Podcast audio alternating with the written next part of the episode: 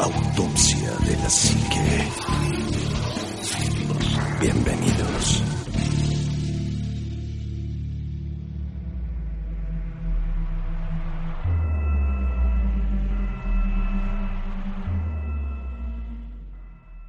Buenas noches, bienvenidos a otro programa más de Autopsia de la Psique. Estamos listos para hablar de un tema también polémico y que se suscitó en México. Vamos a hablar más adelante de ello. Juanma, muy buenas noches. ¿Qué tal, Ánima? ¿Cómo estás? Buenas noches, buenas noches a todos. Gracias por escucharnos nuevamente. Yo soy su amigo el Ánima de Coyoacán y otra vez estamos aquí en Autopsia de la Psique en esta nueva temporada que por fin se nos hizo otra vez regresar a Autopsia de la Psique gracias a Proyecto 77.7. Estamos transmitiendo los martes y los jueves de 10 a 11 de la noche. Vamos a tener ese horario y pues hoy tenemos un tema bastante, bastante fuerte que conmocionó mucho a la sociedad mexicana.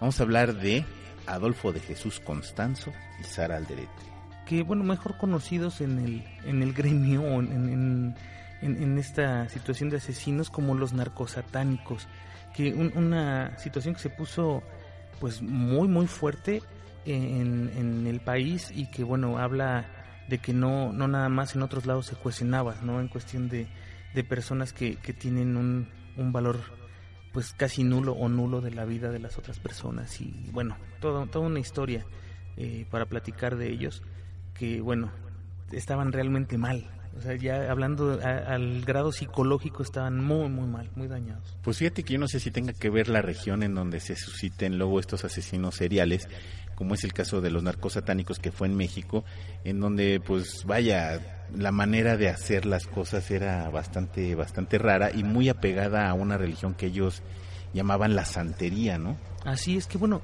la santería es, es una religión que viene desde los esclavos eh, africanos y que después eh, echa raíces en Cuba.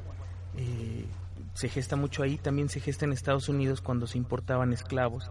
Y estábamos nosotros muy, muy pegados a, a, ese intercambio cultural en esa época en donde muchas de las cosas que llegaban tanto a Cuba como a Sudamérica y Estados Unidos se filtraban hacia nuestro país. Y una de esas cosas es la santería, que ahora la gente la, identificas muy rápido cuando profesan esta religión, traen algún tipo de collar muy específico, pero eh, vamos, en ese entonces no era tan fácil saber quién era santero, quién no era santero, y ahora por lo general identificamos que esa religión es una religión que hace daño o que está hecha para, para dañar a las personas, cuando en realidad no es así. Así es. La, la, la, versión original de la religión es igual que cualquier otra religión y que busca el, el, la trascendencia espiritual, pero que bueno, por, por acepción o por la facilidad que tiene para hacer daño, se utiliza por personas con bajos escrúpulos o sin escrúpulos para, para lastimar. Sí, hay que recordar que estamos hablando que es una religión porque creo, no, más bien no creo, está registrada así ya en, el, en la República Mexicana como religión. Sí. Hay que recordar que para la religión católica romana, eh, cualquier cosa que no sea parte de la religión católica es secta, pero bueno, si está registrada ante el gobierno como una religión, es una religión, ¿no?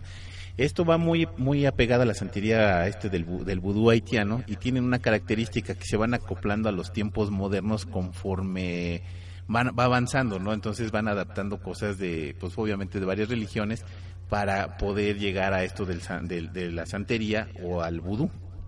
Exactamente. Fíjate, algo, algo bien, bien extraño. La, la parte de, de, la santería es, o, la santería como tal se hizo para darle adoración más que al, mismo creador, a los santos. A los santos que son los que hacían favores, eh, pues ya sea para, para la salud, para el trabajo, el dinero, eh, el amor, la estabilidad y muchas otras cosas. Y de ahí nace esa religión en donde se empieza a adorar a los santos ofreciendo eh, sacrificios inclusive de animales como, como pago por los servicios recibidos. Y que en un momento también fueron sacrificios humanos, ¿no?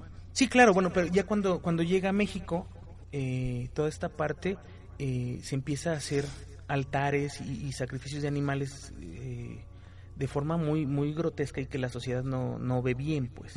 Pero es parte de un ritual al final de cuentas es como el ritual del bautismo o el ritual... Inclusive el mismo, el mismo toreo, ¿no? Exacto, exacto.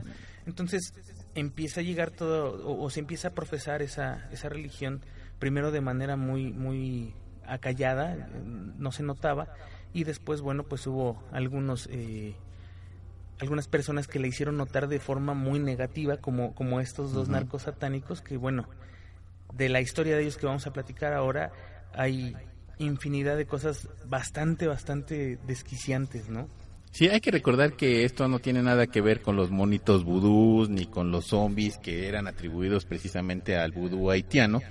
Y pues vaya, no tiene nada que ver porque eso es más bien ya como una película o como parte de un estereotipo de películas de, de Estados Unidos hablando de Hollywood que no tiene nada que ver con este tipo de cosas, ¿no? Aquí los monos vudús que generalmente se manejan son totalmente diferentes a los que vemos en las películas y que tienen otro tipo de, de ejercicio para hacer el mal, ¿no? Se podría decir. Sí, además, sabes, la santería es, es muy similar a muchas otras religiones. Eh, o, no sé si, si tiene alguna base en común o qué es lo que pasa, pero eh, la santería es como la contracara de la magia blanca, de, de alguna manera. es como la, denominada magia negra. Sin embargo, por ejemplo, los personajes, y, me refiero sin, sin, faltar al respeto, los personajes que aparecen dentro de la religión de la santería son muy similares en, en, en esencia a los de la religión católica, por ejemplo por ahí hay eh, un Yemayá, por ahí hay muchos, muchos que son el equivalente a la Virgen María, el equivalente a, a, Jesús, el equivalente a San Martín de Porres, no sé. Y, y todo esto va gestando como una, una nueva religión eh, o, una adaptación de varias religiones sobre una religión que ya existía. Y que te digo, está hecha o, se celebra como para contrarrestar esa parte de la magia blanca a últimas fechas, que no, no había sido siempre así. Y de hecho, hablaba hace un ratito de que Cuba es uno de los, de los países más fuertes en cuanto a santería se refiere. De hecho, eh, los grandes santeros del eh, mundo. Y Haití. Y Haití. Bueno, en Haití, pero fíjate, son, son bien diferentes. Sí, es como la santería haitiana y la santería cubana. Exacto, porque eh, en Haití es, es, donde, como tú bien decías, hacen a los zombies. Que este proceso de zombificación algún día platicaremos a fondo de él pero es un proceso que es real y que, que, además se practica y que está documentado. Y por el otro lado, en, en Cuba, los, los santeros, que, que, bueno, son los padrinos, así se les denomina ah, por, por las personas que, que, profesan esa religión, eh, son personas que tienen una, una fuerza increíble para, para la magia o para, para pedir favores. Eh, y bueno, por ahí dicen que escrúpulos casi nulos la mayoría, ¿no? Sí, inclusive me acordé, me acordé también de otro de otro país que la practica en demasía, como es Estados Unidos, pero no en todos Estados Unidos, sino nada más en la parte de Nueva Orleans, que también se practica mucho la, la santería, este tipo de santería haitiana o santería cubana, eh, se practica también mucho en Nueva Orleans, precisamente por la ascendencia de ese tipo de, pueblo, de origen de este pueblo, ¿no? Sí, porque de hecho ahí llegaba, eh, o llegó una, una, parte muy importante de esclavos, de esclavos africanos, en donde, bueno, pues en algún momento lo hemos llegado a platicar, es que eh, los rituales, ellos tenían a los esclavos, o la gente blanca tenía a los esclavos negros, pero tenían la libertad de hacer sus rituales y si no la tenían, los hacían de manera clandestina. Entonces, bueno, pues eh, se arraigó muchísimo en, esa parte de Nueva Orleans, eh, de donde también vale la pena eh, decirlo, hay géneros musicales como el blues que también viene de esa parte, de esa parte africana. Sí, efectivamente. Y, y, bueno, para acceder a este tipo de cosas, pues vaya, no es como muy difícil porque no somos, como no somos de esa religión, no tenemos acceso a ese tipo de, de a lo mejor de ir a ver un, un ritual, este, santero, ¿no?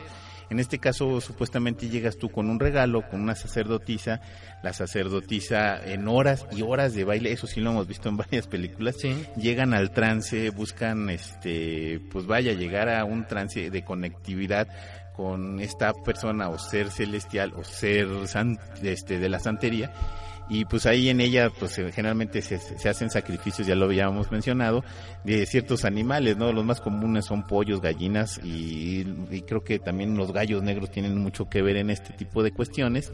Se decapitan durante la ceremonia y pues bueno, este, pues vaya, llegan a este tipo de trance, ¿no? Generalmente, y así viene entre comillas, algunas veces el palero alimenta un caldero ritual llamado ganga con su propia sangre. Entonces el caldero ritual tiene que, tiende a desarrollar una gran sed que debe de ser saciada con sacrificios humanos. Sí, no, eh, es que, bueno, eh, hay una figura, esta que, que decía el anima, que es el, el, palero.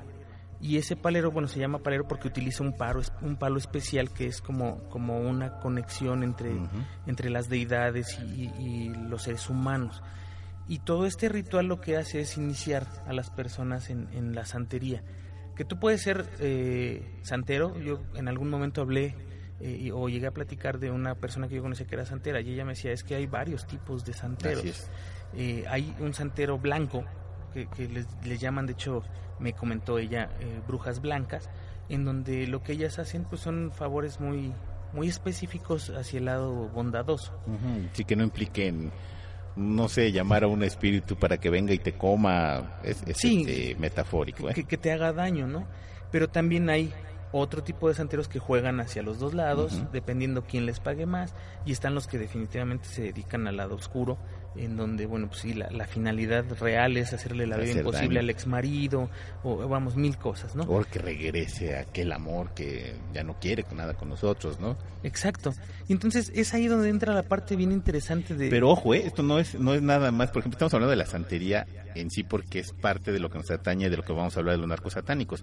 Pero lo mismo lo puedes encontrar en cualquier religión. La católica hay, hay gente que es católica y que va a la iglesia, que va con los padres, pero también hay gente que es este satánica y que tiene otro tipo de culto. O sea, en, generalmente en, toda, en todas las religiones hay un, un, un lado bueno y un lado oscuro.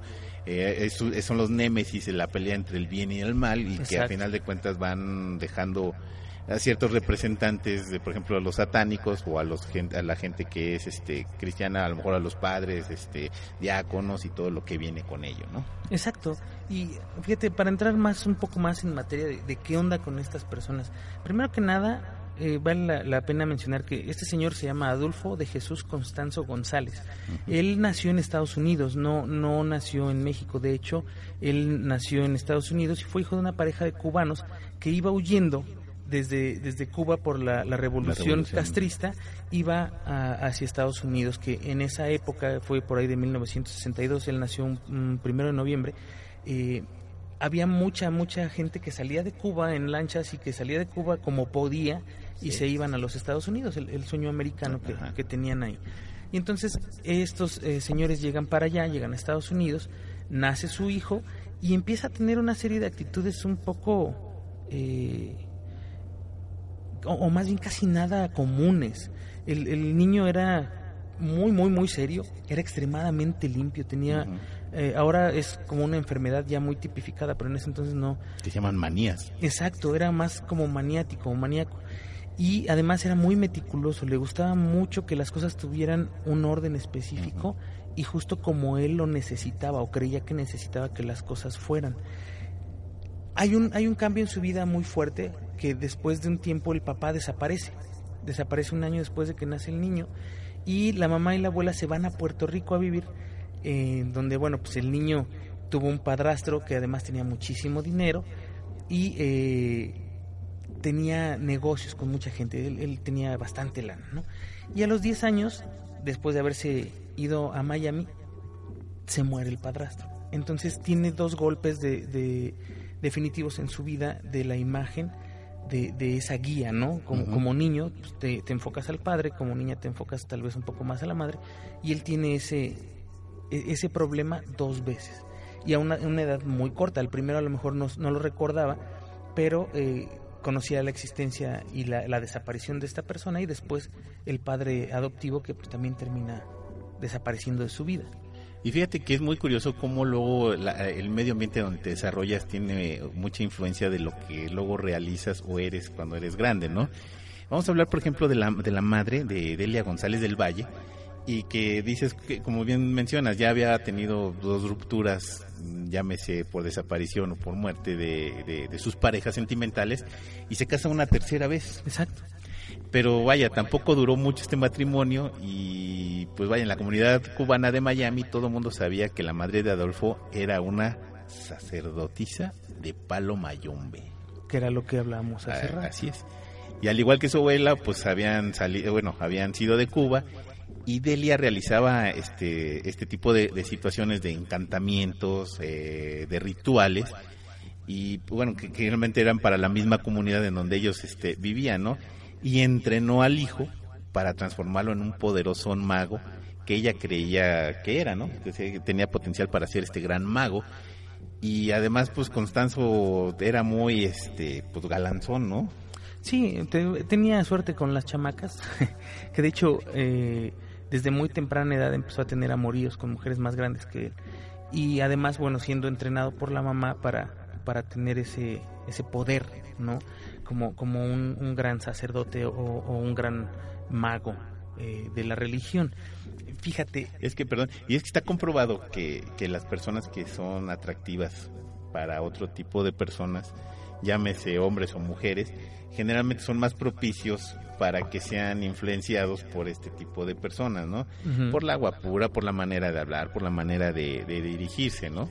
Exacto. Y fíjate, llega a ser tan bueno este chavo que le empieza a conseguir clientes a la mamá. Eh, independientemente, le empieza a conseguir clientes a la mamá y él empieza a tener, a hacerse de una reputación propia, como un oráculo, como un medium, empezaba a, a tener eh, esa percepción de poder leerle los astros a las personas. Y finalmente, ya por ahí por el año de 1983, cuando él ya tenía 21 años de edad, su mamá y él se mudan a México, que es ahí donde empieza como otro, otro cambio muy importante en su vida. Ya, ya había ido eh, de Miami, o bueno, de Estados Unidos, ya se había ido a, Puerto Rico, y, y, después moverse de regreso a otro país, son, son cambios muy importantes, ¿no? Y entonces y se con culturas totalmente diferentes. No, claro. Imagínate que te digo, para ese entonces la, religión que él profesaba en México no era como ni, ni muy común. sí, tal vez era común, pero no era, no era vista. Que te decía, estaba muy como underground. Entonces, pues era difícil de repente el poder expresar eh, las cosas que a él le gustaban como eran. Entonces, él empezó a hacer muchos amigos ahí. Eh, especialmente homosexuales. Esa es una parte que, que es importante porque eh, ser homosexual en esa época no era nada, nada bien visto. Y de hecho era como muy a puerta cerrada, muy del closet. Y entonces él empieza a, moverse en esa parte de, de, de la homosexualidad de la ciudad y también empieza a crearse su fama en México como sacerdote de santería, curandero, profeta, eh, en fin, ¿no? Muchas, muchas cosas. Y entonces la sociedad intelectual y la clase alta de México, además políticos y artistas lo empiezan a, buscar, inclusive llegan a narcotraficantes a buscarlo para pedirle que les haga favores a cambio de dinero. Y entonces él empieza a trabajar con, con todo esto, eh, con todo este tipo de personas. Un ambiente muy sano, ¿no? Sí, súper sano, échale. que te llegue un narco y te diga, ¿sabes qué? Quiero que protejas mis embarques que van de aquí a, a Texas o de aquí a Estados Unidos. Eh, pues empieza a involucrar con todo esto, eh, con todo este tipo de gente mala. Pero por otro lado, también la policía de México lo consultaba para saber u obtener pistas sobre ciertas cosas. Algo que es muy extraño porque pues nunca ha sido abierto en México que la policía haga eso. Sin embargo, y sí se hace, y mucho, y más de lo que creemos. Claro, pero nunca ha sido abierto, ¿no? Que, busques un medium o que busques a, alguien que, que de forma sobrenatural te pueda ayudar para eso. Entonces, a él lo buscaba la policía. Y fíjate que ya estando precisamente aquí en México, él este pues se perfecciona en el, en el modo santero y ya lo llamaban el grande, ¿no?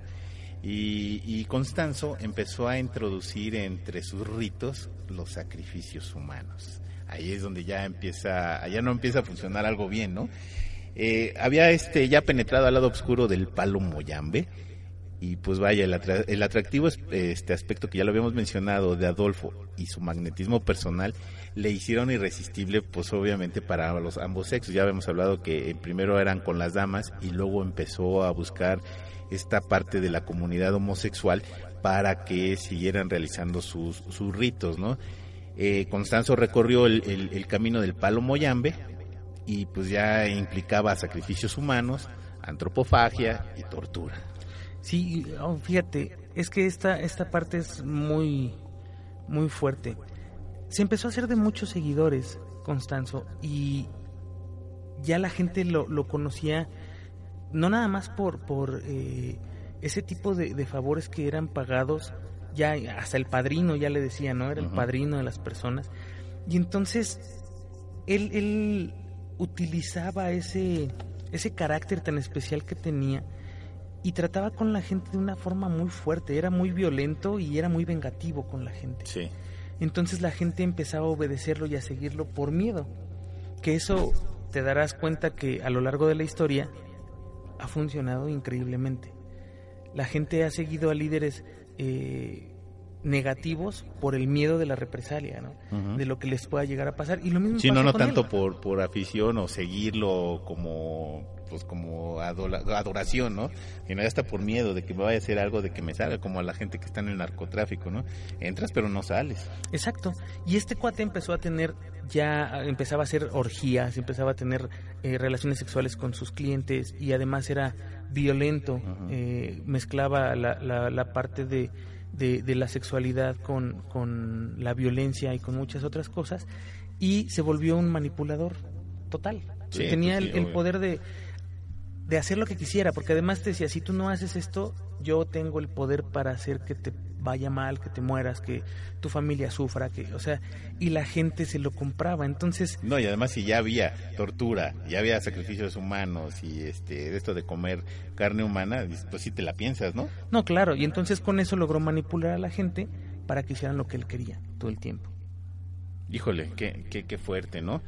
Pues ahora vamos a hablar de su compañera, ¿no? De, de Sara María Alderete, que ella nació el 6 de septiembre del 68 en Matamoros, Tamaulipas, donde creció y se casó a los 18 años y se divorció a los 20. Fíjate que esto es curioso porque este Constanzo tuvo su primer hijo a los 14 años con una mujer más grande, Más grande. Que, que él, ¿no? Bueno, pero eso es otro, otro tipo de cuestión. Entonces ella ya a los 20 ya tenía su, su divorcio. Ella había estudiado en Texas. Eh, en un, pues vivía en Matamoros, nada más cruzaba el puente para estudiar en esta universidad. Ella era muy alta, era atlética, pues que medía casi 180, uno- 1,80 de, de estatura, ¿no? Y llamaba la atención sus ojos grandes y bonitos. Y pues ella se separa y se va, y bueno, se va a Matamoros y a Estados Unidos constantemente para estudiar. Sí empieza a brincar ahí en- entre la escuela y después eh, regresa a México y conoce a un narcotraficante, fíjate, que se llamaba Gilberto Sosa. Eh, él la, conquista, empiezan a tener una relación y ella venía a México para, para eh, estar aquí, verse aquí, luego se iba para allá, se veían allá y demás. Y en una situación muy, muy extraña, conoce a- a Constanzo en donde el coche de ella queda e- en un casi accidente de frente con el coche de Constanzo. Y entonces eso es lo que los hace que se, que se, que se conozcan. Los amigos de, de este muchacho le empiezan a decir de cosas a ella, eh, pues para molestarla. Sin embargo, Constanzo va y muy amablemente le dice, no, sabes qué, mira, vamos a platicar, no pasa nada, nos tomamos un café y entonces se van a tomar un café y él le lee el tarot y eso empieza a generar una relación entre ellos. Al final de cuentas, bueno, pues eh, es la forma en la que ellos alcanzan a, tener esa cercanía. En esa lectura del tarot, él le dice que ella va a conocer a una persona que tiene un problema y que ella no, no va a saber cómo poder ayudarla. Entonces eso la intriga y se mantiene en contacto con él, que es como, como algo del destino, ¿no? O sea, te tenías que topar con él. ¿Por qué precisamente con él viniendo de, de un noviazgo con un narcotraficante? Y caes con, con una persona que por azares del destino también estuvo metido con narcotraficantes y que está metido en todo este rollo de la santería y demás, y de repente pues se, se, se, mezclan, se ¿no? mezcla, es, ¿no? es, es, es la, la combinación perfecta en el momento perfecto. Sí, fíjate que aquí en- eh, estaba leyendo este pedazo y lo voy a leer textual. En el libro de memorias de, de, de- de ella, que dice que el libro se llama Me dicen la narcosatánica, narra su primer encuentro precisamente con Constanzo, ¿no? Dice, Constanzo y los otros dos venían en un gran marquís, pasándose el camellón. La banqueta era baja. Aceleré, pero enseguida me alcanzaron. Me hacían señales de que no me, de- de que me pasase. Yo negaba con la cabeza, la adrenalina se empezó a apoderar de mí, la misma sensación que sentía de pequeña cuando me iba detrás de los sepelios rumbo al panteón. Me acercaba al féretro antes de que lo bajaran al hoyo y veía la cara del muertito para identificarlo entre los deudos. Cuando lograba encontrar al muerto entre la gente, El corazón daba un brinco hasta la garganta.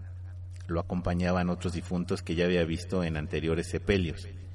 Me paraba, en las tumbas más altas, me trepaba hasta las estatuas, ya fueran cruces o ángeles, o solo los bloques con las leyendas ya conocidas de aquí yace el cuerpo de X, te recordamos con amor y cariño de tu esposa e hijos, etc. Este tipo de sepulcro era el más propicio porque no tenía que hacer malabares para ver. En ocasiones, al igual que los dolientes, yo también lloraba por esos pobres seres que se quedaban en la tierra y que no querían dejar ir al que ya estaba del otro lado y al que sí podía ver. Eternamente me ha gustado los cementerios, de toda la vida me han fascinado la luna y su luz intensa en las tumbas blancas. Siempre he tenido fascinación por lo desconocido. Es una atracción que me inunda el alma y el espíritu y me explota por el cuerpo como si fuera como si fuera una fuente de lucecitas. Nací extraña, crecí extraña y sigo siendo extraña. Es una sensación de calor que me sube desde los pies hasta los cabellos y en ocasiones me baja como una corriente eléctrica de los cabellos hasta la planta de los pies. Unos conocedores de lo paranormal que visité durante un congreso en Matamoros consideraron que esa sensación es mi ser etéreo, que se tiene que desprender de lo corporal. O como me lo diría el médico, no hija, es tu adrenalina provocada en X circunstancias. Es como algo caliente que me hace querer escupir el corazón. El conductor del Gran Marquís me provocó esa sensación. De pronto me cerró el paso. Casi choca su auto contra el mío. Se bajó del coche y se acercó a mi ventana. Cerré los seguros y subí los vidrios. Mi corazón se acercó más al vidrio, lo tocó con los dedos, indicándome que me bajara. Le dije que no. Ándale, bájalo. No te voy a hacer daño, niña. Solo quiero hablar contigo. Su acento era cubano o puertorriqueño.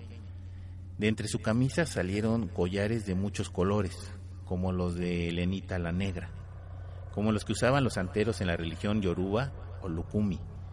Lo sabía, pero estaba estudiando para elaborar un trabajo que quería presentar al profesor de antropología en la universidad, con quien me identificaba mucho. Hasta la fecha le guardo admiración porque comprendía y entendía cada uno de lo que platicábamos con él dentro y fuera de las aulas. Allí, enfrente, enfrente de mí, tocando mi ventana, estaba la oportunidad de terminar mi investigación. Los claxonazos nos surgían a tomar una determinación. Su coche atravesaba el paso del mío. A señas le indiqué que nos estacionáramos más adelante, a un lado de la avenida. Se fue a su auto e hizo las maniobras para enderezarse. Se puso en marcha y se estacionó a un lado de la avenida. Yo me seguí de largo. Lo pensé mejor y volvió a darme miedo. Él me persiguió y pensé que después de todo lo, mejor era parar y hablar de una vez por todas, o continuaría persiguiéndome por toda la ciudad, tan pequeña. Me estacioné y él puso su coche frente al mío. Adolfo de Constanzo era guapo, atractivo, corpulento, ojos claros, casi verdes, cabello castaño muy claro, facciones delicadas, muy finas para ser tan recio, sonrisa cautivadora, mirada hipnotizante, extraordinariamente enigmático. También traía una medalla de una santa con una copa. Santa Bárbara, bendita Changó, me dijo. ¿Qué quieres saber? ¿Si has encontrado al amor de tu vida? Está enfrente de ti. Me llamo Adolfo, Adolfo de Jesús Constanzo, y tomé su mano para recibir un saludo de presentación. ¡Qué óvole! o sea, fue más como acoso. ¿Sí? Ya fue más el acoso de este cuate que quería algo con ella. Que, bueno, la, la situación se vuelve un poco como fastidiosa, ¿no? Para la, la, la, esto, la esto me recuerda a un, a un dicho que siempre decimos aquí en México, que es el, el, el indio alegre y le das maracas, ¿no? Si ella ya tenía ese, pues ya, te- ya tenía esa fascinación por ir a ver los muertos a las tumbas, ver quién era, que abrieran las ventanas para, para ver al muerto y identificarlo, pues ya no te habla de, de pues vaya, de que pues eso no está así como muy normal, ¿no? No, además ella tenía una, una situación muy especial. Ella podía ver a los muertos. Mira, qué curioso. Entonces, eh, era, era esa parte donde, por eso tenía esa fascinación tan especial por lo paranormal, porque ella podía ver eh, no solamente a la persona que estaba muerta en ese momento, a la que estaban enterrando, sino a muertos que había visto en, ocasiones anteriores en ese mismo panteón alrededor de, de, la gente que estaba enterrando al ser querido. Entonces, por eso fue toda su, su, su fascinación, ¿no? Y luego el hecho de que este Constanzo se acercara a ella y fuera tan persistente, que coincidiera con que ella estaba haciendo una investigación sobre la santería y sobre todas estas cosas, pues es como, como cerrar el botón, ¿no? Como, como cerrar el candado. Pues sí, digo, es el indio alegre y le das maracas, pues haces una cosa bastante, bastante explosiva, ¿no? Exacto, imagínate que de repente te pongas a, a tener contacto con una persona que practica la santería teniendo tú todo ese, ese bagaje de, de situaciones paranormales, extrañas, y que una persona a la que te encontraste sea tan embaucadora y tan manipuladora que de repente te des cuenta de que ya te están haciendo un rito de iniciación, que de hecho él inicia a Sara en, en la santería. Eh, después de, bueno, bastante rato eh, de haber estado ya, ya juntos. Y por aquí dice, fíjate, dice, me metió a un cuarto y me rompió los pants que traía puestos. Me bañó, me ordenó que me vistiera de blanco. Después de haber rezado y llorado, habló en dialecto. Entramos al cuarto sagrado, me hincó y me empezó a vendar los ojos. Olía a habano. Me echaba humo encima, me estaba mareando. Escuché voces que oraban en dialecto, en patois. Todo era tan mágico. Me empecé a atemorizar, aún dentro de la conmoción, por esas voces que escuchaba. Reconocí las voces de Adolfo, de Constanzo y la de Martín Rodríguez, otra persona que, que estaba con ellos. Se le me daban indicaciones de lo que debía de tocar y de beber, era alcohol. Me roció con él al tiempo que yo debía escupir el que tenía en la boca. Mucho después sentí un ardor especial en mis manos, en las piernas, en el pecho. Oí el quejido de un chivo. Adolfo me sacó de ahí un momento y después me volvió a meter. Oraba y oraba pidiendo mi protección. Minutos después me, me quitó la venda de los ojos y me destapó los oídos. Me vi llena de sangre en el pecho, manos y piernas. No te asustes, ya pasó, estás protegida. Son pequeñas rayitas que el egún quiere que tengas. Se te van a borrar. Son como las de mis ahijados. Eh, no son como las de mis ahijados, esto es diferente. Poco podía ver a mi alrededor, hasta después me di cuenta de que allí estaba Helio, otra persona. Ya lo había rayado. El término rayado es también un término de, la santería. Le había hecho cruces y flechas con una navaja en la espalda, pecho y pantorrillas y luego le dijo, Yo soy tu padrino, Martín y Omar son tus mayordomos, Jorge y Demián son tus hermanos y Sara es como tu madrina. Debes cuidarla. Mientras hablaba yo miraba a un gallo muerto y algo que parecía un chivo pequeñito. Helio estaba sangrando mucho. Adolfo me pidió que le echara cenizas del puro para que separara la sangre, pero yo me salí a vomitar. Alcancé a escuchar que los demás me dijeron que yo no servía para esas cosas. Para acallar cualquier protesta, Adolfo les dijo que yo era su esposa y se fue tras de mí. Yo me sentí muy importante y estaba protegida por Adolfo de Jesús Constanzo. Sentía una fuerza extraordinaria, sensacional. No se lo conté a nadie. Era un gran secreto. Me dio un amuleto, un collar de cuentas de colores rojo y blanco que nadie debía tocar. Me lo puse junto a mi rosario que siempre tengo. Nadie, pero antes del año caí en la cárcel y todos lo tocaron. Pasó por muchas manos en la Procuraduría y yo también. Órale, qué, qué bastante fuerte, ¿no?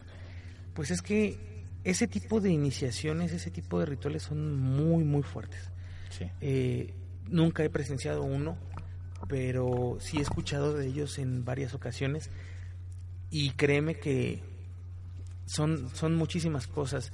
Eh, todo esto que narra ella de que fuma puro, del aguardiente, eh, de hecho hay varios animales, hay varios contenedores con cosas, no sé qué son.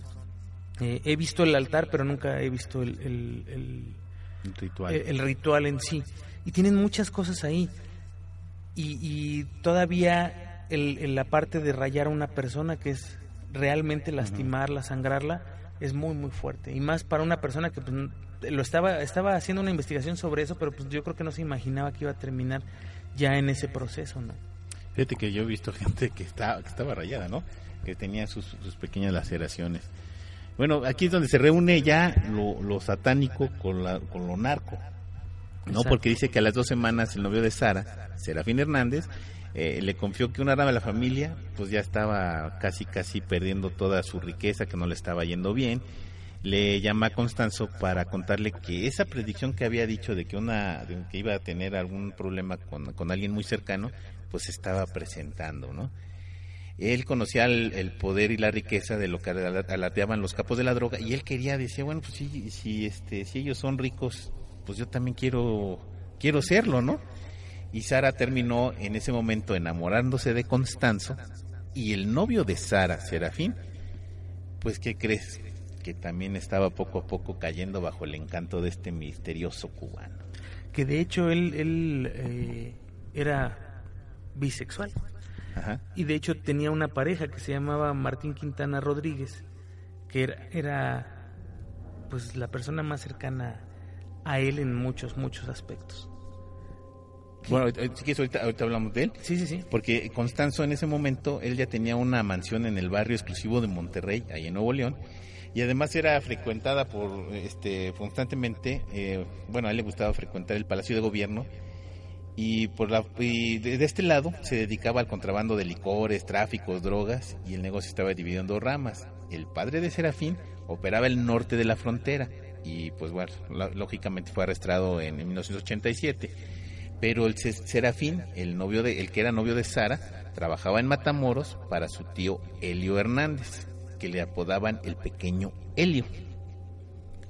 Vamos a hablar de precisamente de este señor Helio, que este último pues estaba ampliando su negocio del contrabando de automóviles y armas y a frustrar operaciones de otras bandas para hacerse parte del negocio. Esta actividad resultaba extremadamente peligrosa, sobre todo en lo referente a la cocaína y los narcotraficantes colombianos que todavía estaban apoderados de- del, narco del narco aquí en la República, ¿no? Y este y que aún no eran controlados, imagínate, por Pablo Escobar Gaviria, entonces eran así como los narcos insurgentes, se podría decir, ¿no?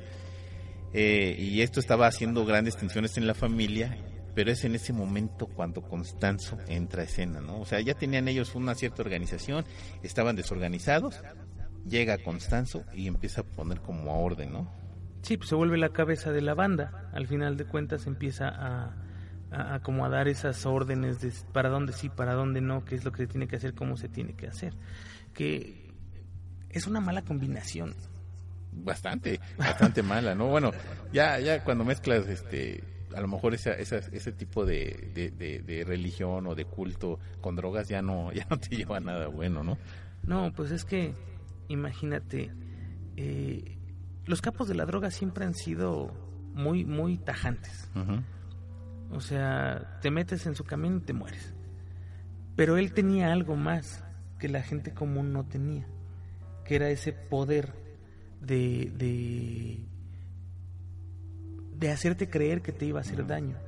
Entonces, por muy narco que fueras y por muy este cabeza que fueras de, de, de, de cualquier banda de narcotraficantes, pues sí lo pensabas, ¿no? Pues sí.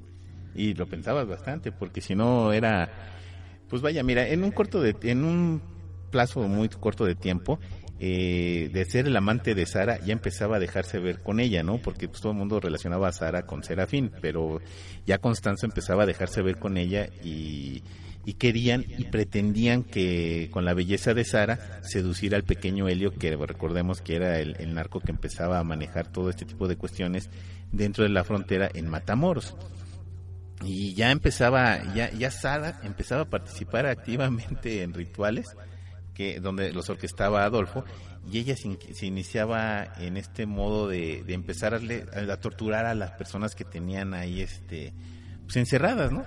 Y ya en 1988 ya empieza a acostarse, fíjate, con el tío de Serafín, que es este el pequeño Helio y pues estuvo convencido de que lo que necesitaba para evitar la disintegración de la familia eran los servicios de un poderoso brujo, la oportunidad de Const- que Constanzo había estado esperando. O sea, si estaban mal, pues ya necesitaban que alguien llegara y que les dijera por este camino, ¿no? Por aquí nos vamos. Es lo que te decía, es. ya llega él directamente a organizarlos y a decirles qué sí hacer, qué no hacer y cómo hacerlo. Además, los rituales estaban a la orden del día. Sí, y además ya no eran los rituales de la santería como tal, sino ya eran los rituales de Adolfo Constanzo como él los pretendía que eran, ¿no? O sea, como él que decía que eran. Exacto, fíjate, luego después este Constanzo también se avienta otras puntadas bien, bien, bien importantes. Raya a Helio, lo raya y lo inicia como, como palo mayombe. Eh, además, se, ya había rayado también a Sara y ellos eran los únicos que podían hacer, eh, bueno, Helio y Constanzo eran los únicos que podían hacer eh, asesinatos rituales de seres humanos. Híjole, no, que está, está, está bastante, bastante fuerte esto, ¿no? Pues es que ya cuando cuando cuando empiezan a matar gente ya son digo puedes rayar a quien quieras puedes este hacer un, sacrificio de un animal y lo que quieras y a lo mejor no hay tanto problema y no, no lo estoy justificando pero no te estás metiendo con la vida de un ser humano ni, ni mucho menos por dinero. Y aquí ellos ya empiezan a meterse en ese en ese rubro. Fíjate que aquí viene la narración de, de la iniciación de, de Sara, no, no, lo voy a leer porque está bastante, bastante fuerte, pero pues se ve que sí ya de plano habían perdido todo lo que, pues ya como un sentido de la realidad, ¿no? De empezarse a rayar, empezarse a meter con otro tipo de cuestiones que ya no eran propios de la santería, ¿no? Sino ya eran como parte de lo que Constanzo pretendía que era su, su, su, su religión. Sí, eh, fíjate, ellos eh, tenían un, un lugar en donde hacían todo su, su, su, show que se llamaba el Rancho Santa Elena. Por ahí hay unas imágenes, están, de hecho está escarbado. a subir ahí al Facebook.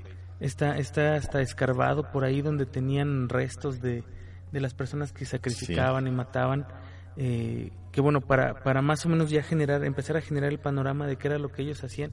Hacían sacrificios humanos. Eh, para garantizar el buen funcionamiento de su negocio de narcotraficantes.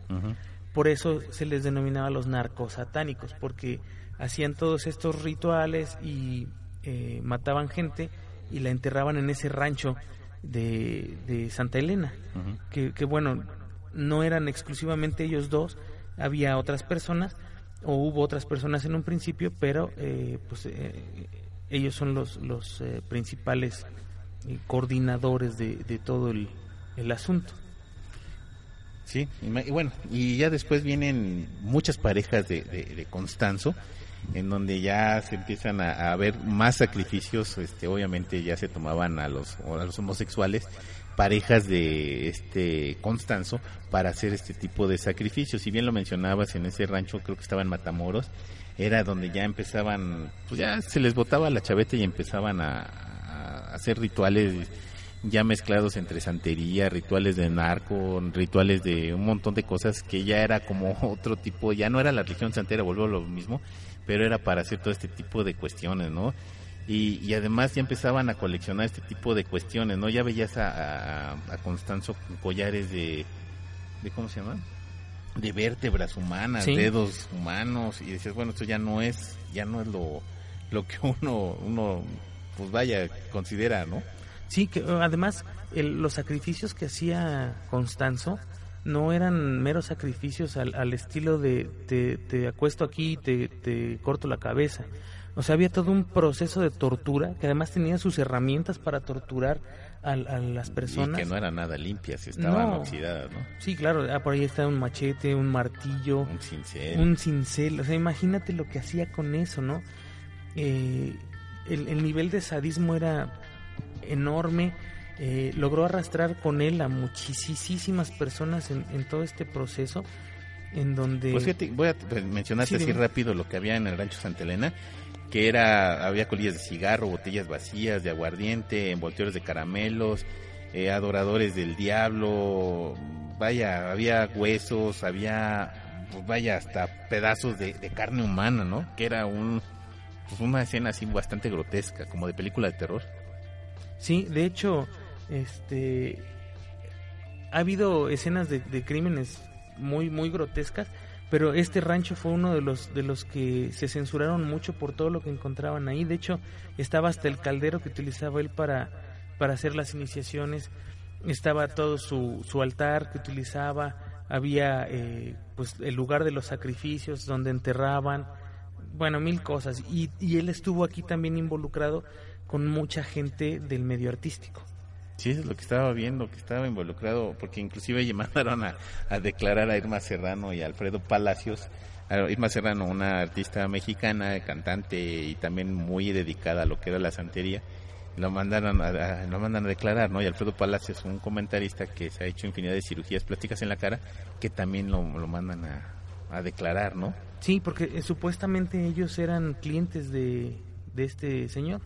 Y de hecho, fíjate, por ahí estás viendo eh, algunas de las portadas de, de los eh, periódicos que, que le dedicaron primeras planas a, todos los hallazgos de, de, estas personas, ¿no? Y sacaban sus fotografías. Por acá dice, incautan otros seis ranchos al rey de la cocaína, eh, tienen por acá más crímenes satánicos, a la casa de los diablos mayores, que son precisamente Constanzo y su mujer, y bueno, pues hasta acá se vino a meter la Jim Mattox, que era fiscal de, de distrito en, Estados, Estados Unidos. Unidos. Y tenían, oh, no, es que está horrible. Yo veo las imágenes y te lo juro que es como, como súper pesado. Eh, tienen por ahí una imagen de, de, de, la estancia del lugar con una mesa llena de cosas. Está horrible. Por ahí está el rayado que tenía Constanzo en la, en, en, sí, la, espalda, en la, espalda, con las flechas y todo. Y bueno, pues, hay fotografías de cadáveres de Constanzo abrazando a Martín Quintana. Pues sí, fíjate, mientras trataban de controlar a la chica, otro miembro del grupo de Álvaro León, Valdés, el Dubio, otra de las parejas sentimentales, eh, perdió la calma, tomó su arma, disparó ráfagas de AK-47 por la ventana, los federales respondieron con fuego de ametralladora, Constanzo, enloquecido al verse atrapado, gritaba con el poder del palo mayombe, lo que había hecho vulnerable a las balas e inmortal. Tomó fajos de billetes, los arrojó por la ventana. La gente estaba en la calle, corrió a recoger el dinero, dificultando la labor de los federales. Eh, Constanzo amontonó el dinero restante sobre una estufa y le prendió fuego. Y este y dijo, vamos a ir, ahora sí vamos a morir todos. Hay que recordar que estos los agarran en un departamento eh, ya había muerto creo que ahí Sara. Esto hace que también se le botara la chaveta a Constanzo. Eh, las parejas sentimentales, porque hay que recordar que era como un grupo de orgía y que estaban dentro del departamento, buscan la manera de, de salvarse. Constanzo ya en un delirio de, de, de, locura dice que él era inmortal sí. y que no le pasaba absolutamente nada. Y pues sí, sí le pasó. Y total que no pudieron agarrar a ninguno porque generalmente todos murieron, ¿no? De hecho, el, todo el operativo pues fue, de, supuestamente fue un operativo de captura. Los ubican en el departamento que, que bien decías, Anima, uh -huh. y llega la policía a hacer la, el arresto, el arresto pertinente, pero no contaban con que él iba a responder, o más bien iba a atacar uh -huh. eh, con fuego a, la, a los policías. Eh, duró mucho tiempo la, la balacera ahí, un, tiempo considerable, hasta que ya Constanzo hace el ritual que, que dice por el palo Mayombe, hazme inmune a las balas. Lo matan junto con su pareja, él, él queda eh, tendido en, en, en, una especie de sillón junto con, con uno, una de sus parejas sentimentales y logran capturar al resto de la banda que eran otras de sus parejas y otras de las, de las personas que estaban ahí, y son las que se van a la cárcel. Pero en realidad a Constanzo no lo, no lo pudieron sí, detener. Me, bueno, están corrigiendo que Sara no murió. Sara sí la agarraron y estuvo en la cárcel y la metí, y ella es donde escribe sus memorias uh -huh. y ahí viene donde la violan porque pues obviamente tuvieron represalias la gente con, con, las, con estas personas de donde le hicieron torturas increíblemente salvajes peor o más de lo que ellos hicieron afuera no que, que bueno ahí está como de pensarse, si, si fueras un narcotraficante de este tipo, o sea, un narco satánico, y tuvieras el, la decisión entre irte a la cárcel o morir, yo creo que estaría de pensarse, ¿no? Sí, me imagino, más una así rápida. En sus propias declaraciones dice, la violaron siete agentes, le quemaron la vagina con descargas eléctricas, hasta carbonizarle una parte, la mantuvieron encadenada, más de dos meses a una cama, le metieron la cabeza en agua con chile, le aplicaron choques eléctricos en diferentes partes del cuerpo, le arrancaron las uñas, entre otros. Fíjate, y te pones a pensar, si me va a pasar eso ahí. Y, y imagínate, ya el golpe de, de siete violaciones, pues es, ay, ya. Está súper duro. Y estos narcos satánicos eh, tuvieron muchísimo peso en, la sociedad porque fue cuando se descubrió hasta dónde puede llegar eh, pues este tipo de, primero de sectas y segundo hasta dónde puede llegar el narcotráfico eh, por conseguir el dinero, ¿no? Y entonces arriesgando a inocentes y a muchísima gente de la que logró entrar a, con los narcosatánicos a esta secta, eh, fueron atraídos por Constanzo, que, que, era pues nada más de hablarles bonito, ¿no? Y jalarlos y... Hijo, terrible historia de esto de los narcosatánicos aquí en México. Bueno, pues nos acabó el tiempo. Juanma, muy, muy buenas noches. De nuevo, pues eh, igual que, que, en todos los programas, en algún momento lo dijimos, 40 minutos no son suficientes, ahora una hora no lo es. ya no. ya no nos alcanza una hora. Este, pero pues muchísimas gracias por, por escucharnos, gracias Ánima, eh, gracias a todas las personas de Proyecto 77.7, eh, que bueno, pues aquí estamos, eh, esperamos que nos sigan, nos sigan escuchando. Bueno, recuerden, vamos a seguir transmitiendo Autopsia de la Psique. Vamos a transmitir en vivo los martes y los jueves de 10 a 11 de la noche. Autopsia de la Psique. Vamos a seguir también transmitiendo los podcasts. Eh, ahí estén pendientes en la página de, Facebook porque todas estas fotos tan terribles las vamos a subir al Facebook. Hay veces que luego el mismo Facebook te lo censura. Vamos a buscar la manera alternativa para que vean ustedes estas fotos. Recuerden, esto es Autopsia de la Psique, estamos en Proyecto 77.7, yo soy su amigo anónimo de Coyoacán, hasta luego.